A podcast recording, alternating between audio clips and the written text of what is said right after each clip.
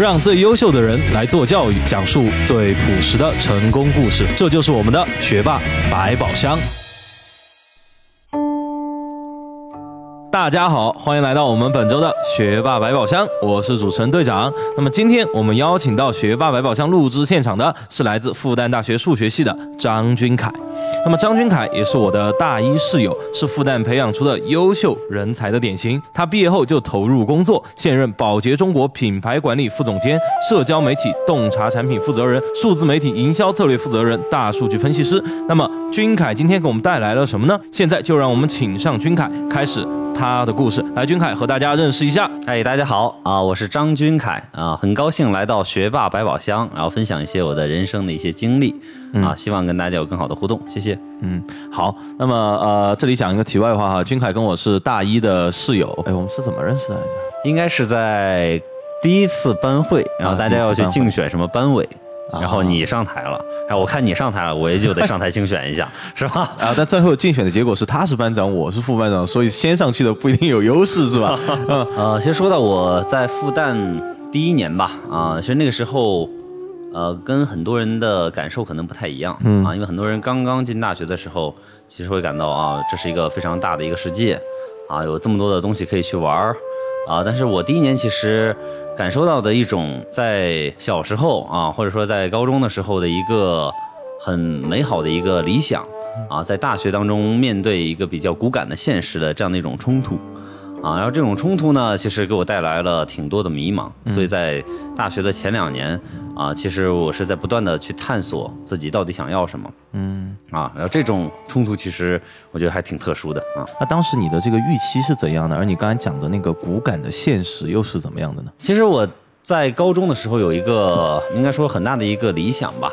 是想去为中国的教育去做一些事情啊，就是跟你们现在做的其实。会有一些类似了啊，所以我也是特别荣幸能够来到这个学霸百宝箱。客气。那关于这个教育到底是什么样的一个想法呢？很小的时候是在陕西汉中的一个啊，应该是一个偏向于小山村的这样的一个地方。嗯。是因为我父亲是当年读的这个航空航天学院，OK，然后被分配到那边当一个军代表，所以呢，大家知道是在这个兵工厂往往都是在这个山沟沟里面，是啊，所以是在一个比较偏远的地方。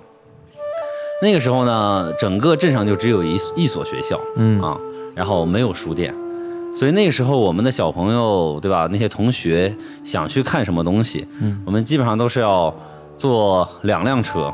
啊，就要倒两辆车到大概。二三十公里之外的汉中市啊，到市区里面，可能买上几本书，回来可能能看个几个月，这已经是很开心的事情了。所以大家可以了了解到，就是在我最小的时候，那个时候是一个非常资源匮乏的一个地方啊，也很封闭的这样的一个地方。那我很幸运的呢，是说我父亲在九八年就部队转业啊，回到了老家山东。那山东因为是在东部沿海嘛，相对是一个比较发达的地方。是。那么到了山东呢，其实我会就到了新的一个环境，我会发现，哎，这里面我能看到的东西更多了啊，就是不再有那种需要一整天去买两本书回来这种经历。我可能出门就有不少的书店，但是呢，我山东在山东面临的其实是一个很竞争激烈的环境啊。大家可能知道，山东是高考大省之一，是人口最多的就是河南和山东，嗯。那么，在山东可能同样的这个分数，在别的省市可以上一个复旦、交大，上北大、清华，是，但在山东最多可能只上一个山大，啊，这就是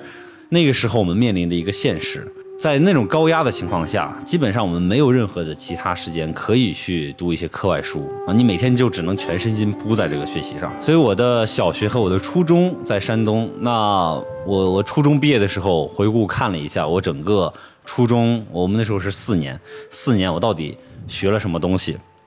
我就把我所有的这个书啊、课本啊、教辅整理了一下，大概在阳台上放了七个大的纸箱子啊，满满七个纸箱子都是 做完的题目，真不容易。呃，我比较幸运的呢，又是一次比较幸运的事情哈，就是在我初中毕业的时候，那个时候我们刚好知道在上海啊，有三十三所高中啊，这些高中是面向全国招生的，所以呢，我身边有很多同学就一起报考上海的高中啊，那就像考大学一样，你需要到那边去填表申请，然后要参加考试，然后整个班呢，我当时有四个同学跟我一起到了上海，但分在不同的学校，然后到上海那就是另外一个很大的天地了啊！如果你想从这个小山村到山东，那是一个从一到十的变化，那从山东到上海，呢可能是从十到一万的一个变化，嗯。啊，你面临的是几乎就是国际化的资源啊，你能看到最前沿的东西啊，最前沿的文化、最前沿的书、最前沿的音乐等等等等等等。这这里面有一个小小的故事哈，就是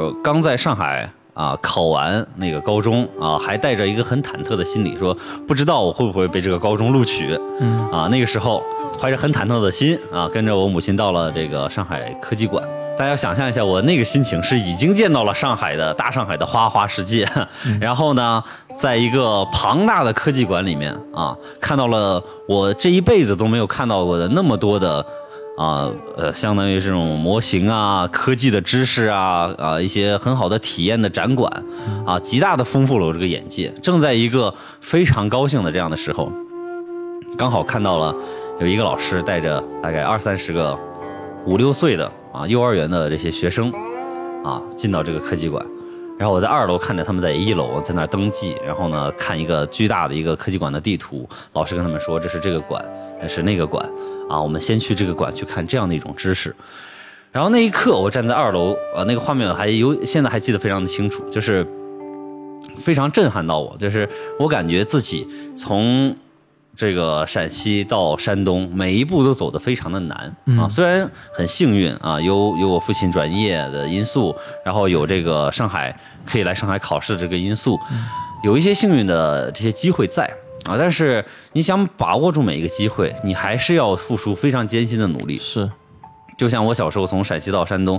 那个我是从六年制变成五年制，那第一年的课基本上是跟不上的。是说小学，小学嗯。啊，小学从六年制变成五年制，嗯。所以第一年我其实过得是很艰难的啊，就是人家已经多学了很多课，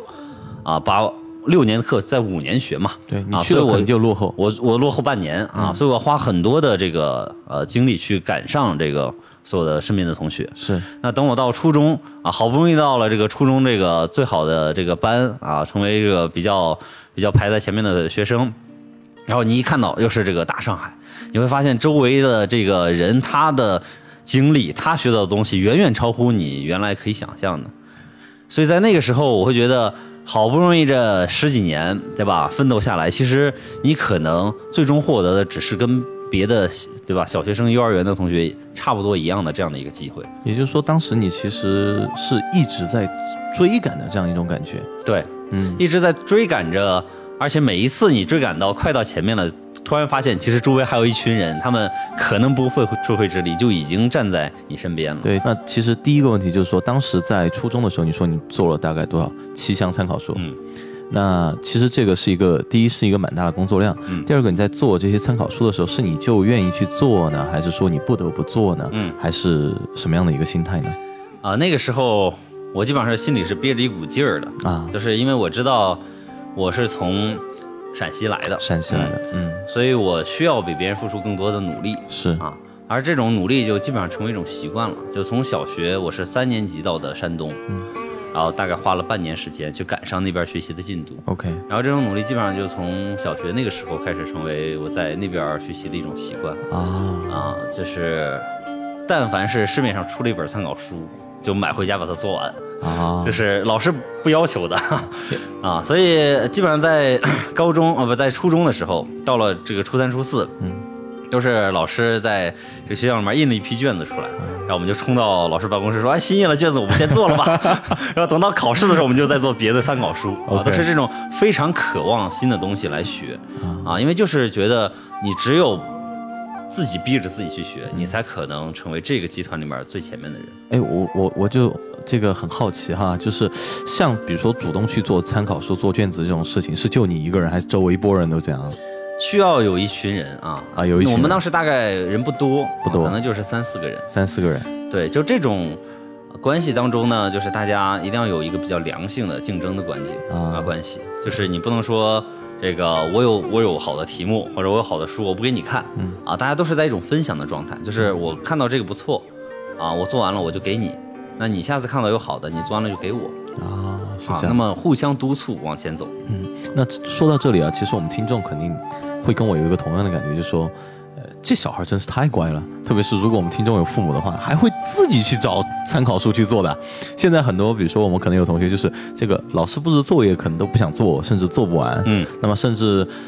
老师课堂上布置的一些东西，在课堂上完成的，比如说可能要做张试卷，嗯那么时间问题抛开不说，可能都非常抵触情绪，对吧？嗯那么像你当时的这样一种体验的话，能不能给我们的听众分享一些，比如说处理这些问题的一些心得或者方法呢？他说到底可能不是一个学习上面的一个问题啊，嗯更多的是，呃，孩子本身的一个状态的问题。状态，嗯，这个状态是什么呢？就是我现在回想我所有特别这种努力学习的身边的朋友，嗯，他们不是为了学习而学习，那是为了什么呢？他们其实是都心中有一个很强的一个目标嗯啊。那这个目标呢，就是他们要成为未来想成为的那样的一个人。嗯那在我们所处的环境，你如果想不流俗啊，不成为像碌碌无为的人，你就是需要比别人加倍的努力。是当然，每个人在这个过程当中说有一个理想是很容易的，对，对吧？老话也说，如果不立志啊，世上没有可成之事嘛。嗯所以每一个人其实都会有自己的目标和志向，但是很多人忽略了后面另外一句话：志不强者志不达。就第一个志是志向的志，你如果你的志向不够坚强，你的智力啊，你的才能是没有办法被穷尽的。是，那所谓志，什么叫一个很强的志啊？我自己的感觉是说，不是说我每天在想它是很强的，去检验你的理想，检验你的目标是不是足够强大、足够坚强，是看你能不能去摒弃你周围的其他的欲望。就是每一个孩子在小时候，他都会有玩的欲望，他都有偷懒的欲望，是啊，看电视的欲望，对吧？只有一个孩子能够摒弃这些欲望的时候，那个才是一个有真正强的志向的这样的一个孩子。嗯对吧？从从我我我这个经历来看啊，从小到大，尤其到现在工作了之后，再回想小时候看到很多很多的故事啊，小的故事说，比如说这个诸葛亮，或者说这个这司马光。这个孩子从小胸怀大志，我们很多很多小那个小时候的故事当中都有某个孩子从小胸怀大志这样的一些描述，但这些描述在我们小时候看来，其实体会不到这个背后的这种力量。是，所谓胸怀大志，背后是他从小就在摒弃别人玩儿啊、别人偷懒的这样的一些欲望。一个孩子如果可以从小拥有这样的一种坚强的一种意志，那他一定会未来成功。不论他在某个阶段能够遭到多么大的这个挫折，或者说在某个阶段遇到了什么瓶颈，只要他拥有这种坚强的性格，啊，这个他的未来未来的路一定是走得很远的。OK，啊呃，这段话讲的我觉得挺有道理，而且我自己也受益匪浅。但这儿我有一个疑义哈，就是说用这样的一种方式去要求或者说去这个规划一个孩子，在我来说可能不那么恰当。为什么呢？因为就我来说哈，我觉得孩子的天性是不是就应该是玩儿呢？嗯或者我们的听众会不会好奇，就说孩子的天性小时候如果就说舍舍去玩的欲望哈，然后就把全身心的扑在学习上，是因为我们被现实所迫呢，还是说，呃，孩子他就应该是这样？其实环境是不一样的，就是在一个多元化的标准的社会当中，你其实可以发扬孩子的某一个特长。嗯，那他如果想做一件事情，比如他就喜欢做手工，是。嗯，那你可以让他充分的去把这个特长发挥到极致。是，啊，不需要用我们其他的这些标准什么成绩来要求他。嗯。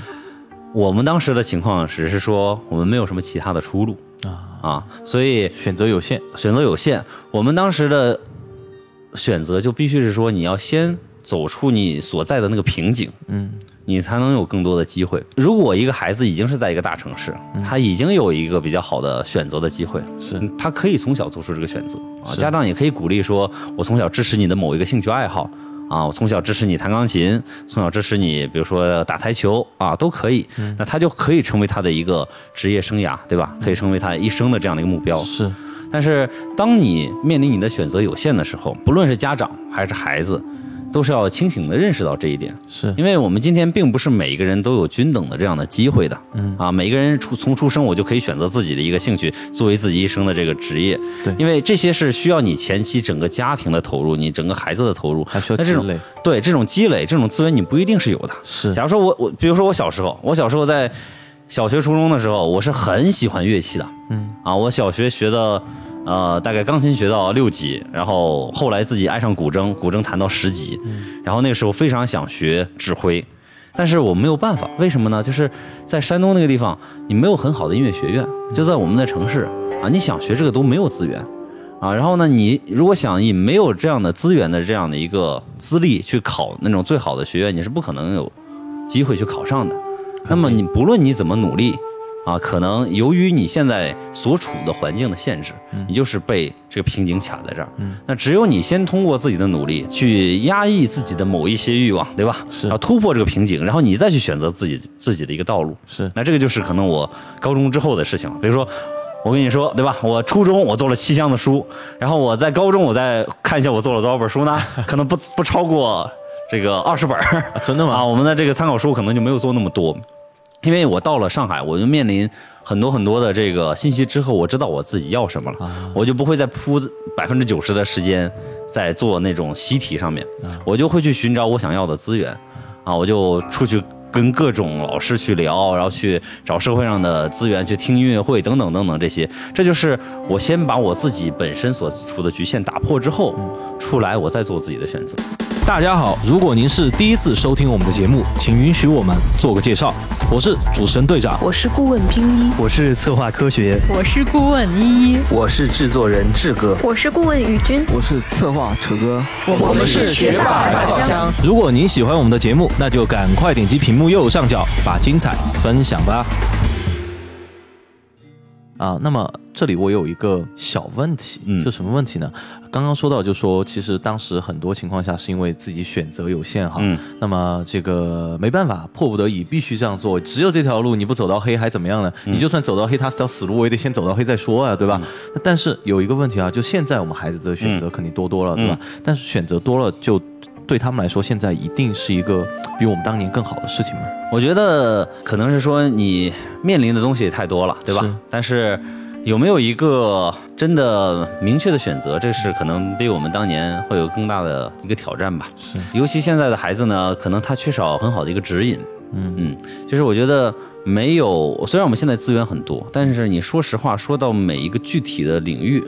其实未必那个资源是很好的。是，我们有很大量的资源，嗯但是有大量的低质的资源。哦比如说说到呃我自己比较感兴趣的音乐这一块儿，我们现在在网上你可以听到各种各样的音乐，是，对吧？啊，包括这个最经典的那些古典音乐。都是可以的啊，像我当年可能在高中，我需要勒着裤腰带一个月不吃饭去买几张光盘，是，然后回家听。但是现在你可能就只需要一个 A P P，呃，什么都可以听到。但当你面对这样的资源的时候，其实你缺呃缺少了一种对于这种稀缺资源的一种珍惜，并且缺少了真正有知识的人对你的一个引导。嗯，嗯，比如说你面临这些，你可能更多的大家就去听流行音乐，对吧？或者听一些不是那么有文化内涵的音乐，是，反而会忽略了本身已经存在的这些资源。嗯，是因为大量的这些信息当中，又缺少了特别好的那些意见领袖，帮你去指引一条道路啊，所以反而可能会这个稀释了大家的这个精力和努力。稀释了精力嗯，这里面就有一个很重要的一个，我觉得是现在人们的一种通病，就是当你资源很多的时候，你会以为当你拥有这些资源，你就已经消化了这些资源。是，啊。当你买了这些书，你就觉得你就读了。了这些书啊，你就拥有了这些知识，其实 并不是这样子。啊。所以大家现在我觉得花了太多的时间去搜索信息，而不是去消化和理解这些信息。是啊那么刚才啊、呃我们说回来一点哈，就是俊凯子你在开始的时候讲到说你去到了这个上海科技馆，然后看到了那一幕之后，对吧？那我这里就。有一个非常正常的联想啊，就是说你高中终于读到上海的高中了，对吧？然后从你最后的结果来看，你考上复旦大学，你也成功的在这个集团军里又追到了前面，对吧？那么当你进入复旦之后，这个时候你不应该再有什么落后了吧？因为你是从一个上海的高中过来的，跟很多的外省同学相比，可能你已经在他们前面好几个集团军呢。嗯那么进复旦之后，感觉是如何的呢？说到我们在呃我在这个高中看到那一幕之后，其实我在高中的三年时间，啊、更多的是走出去看整个上海现在的这个高中教育啊，甚至是初中小学的教育。怎么个看法呢？呃，因为我带着一个疑问，嗯就是说我怎么可以把这样的一些教学资源去回馈给我小学的那些同学，我初中的那些同学。，OK，因为我可能是成为了那百分之一或者千分之一，走到了上海，跟上海的这些同学一起读书。但是我身边还有太多太多的同学，他们就没有办法突破那个瓶颈，毕竟那个瓶颈很窄。嗯，所以怎么可以把这些东西带回去给他们啊？给他们平等的机会，给他们平等的这些教育的资源啊？这是我一直在思考的一个问题。从高中就开始，从高中开始，然后那个时候我其实呃，就给自己的设定的目标，就是说我想为教育做一些事情啊，把这些公平带回去。所以呢，聊跟很多这个在做教育改革的这些校长有很多很多的沟通啊。那对于他们来讲，他们心中最大的一个呃悬而未决的问题，其实反而不是一个教育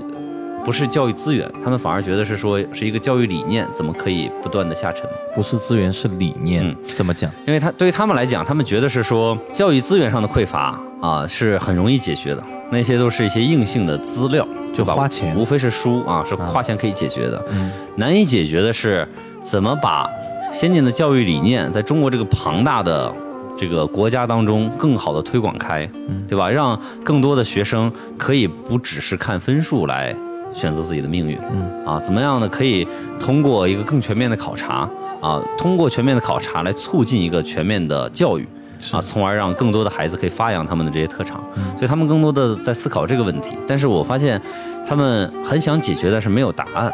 啊，他们期待的是什么呢？期待的是一种用系统化的站在教育外看教育的这种方式来帮助解决教育的问题。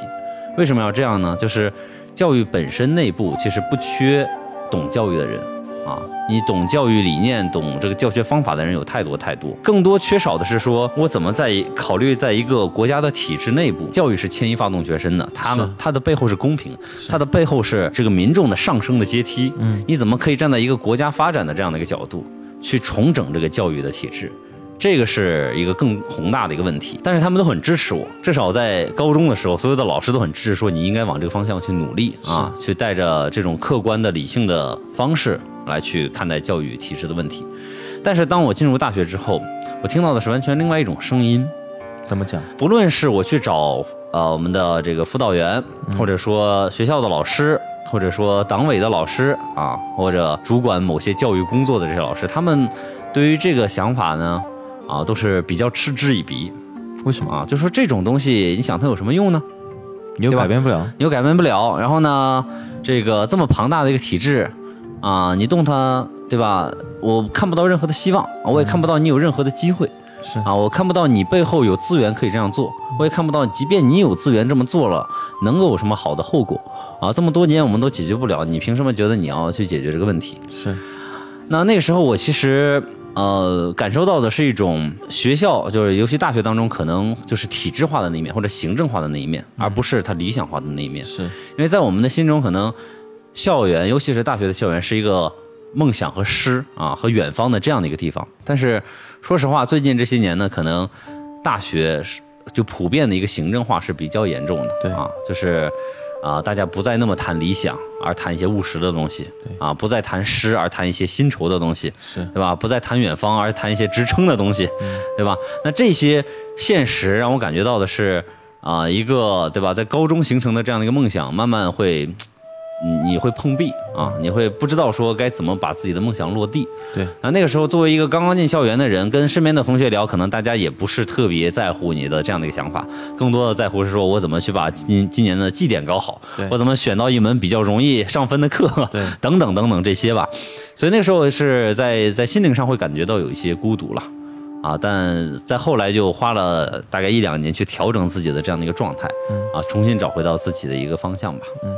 怎么说呢？当然，你这孤独状态，我深有体会啊。咱喝酒也不知道喝多少次了，对吧？但这个在我们听众看来，会不会觉得说你的小伙是不是想太多了？嗯，在我看来，你大学如果绩点能拿好，你出来能找一个好工作，对吧？很多人很 OK 了，就觉得说，其实父母对你的希望，甚至家人对你希望，甚至可能你身边所有人对你的希望，都觉得达到这个程度可能都 OK 了。那你为什么要对自己就是怎么说呢？说严重一点啊，为什么要虐自己去做这样一个事情呢？呃，我觉得这个可能跟我刚刚提到的，就小时候大家要有这样的一个志向有关系、啊。就是如果我小时候，我只是想说有一个比较稳定的收入，有一个比较好的家庭，那我也许就不会有那么强的动力去学习。这是理想的一个双面性了，嗯啊，就是对于你如果是去积极的去看待它，它会是你奋斗的一个很强的一个动力。OK，但同时呢，另外一面，它也会给你带来很多的辛苦、劳累啊、孤独，这些都会有啊。所以，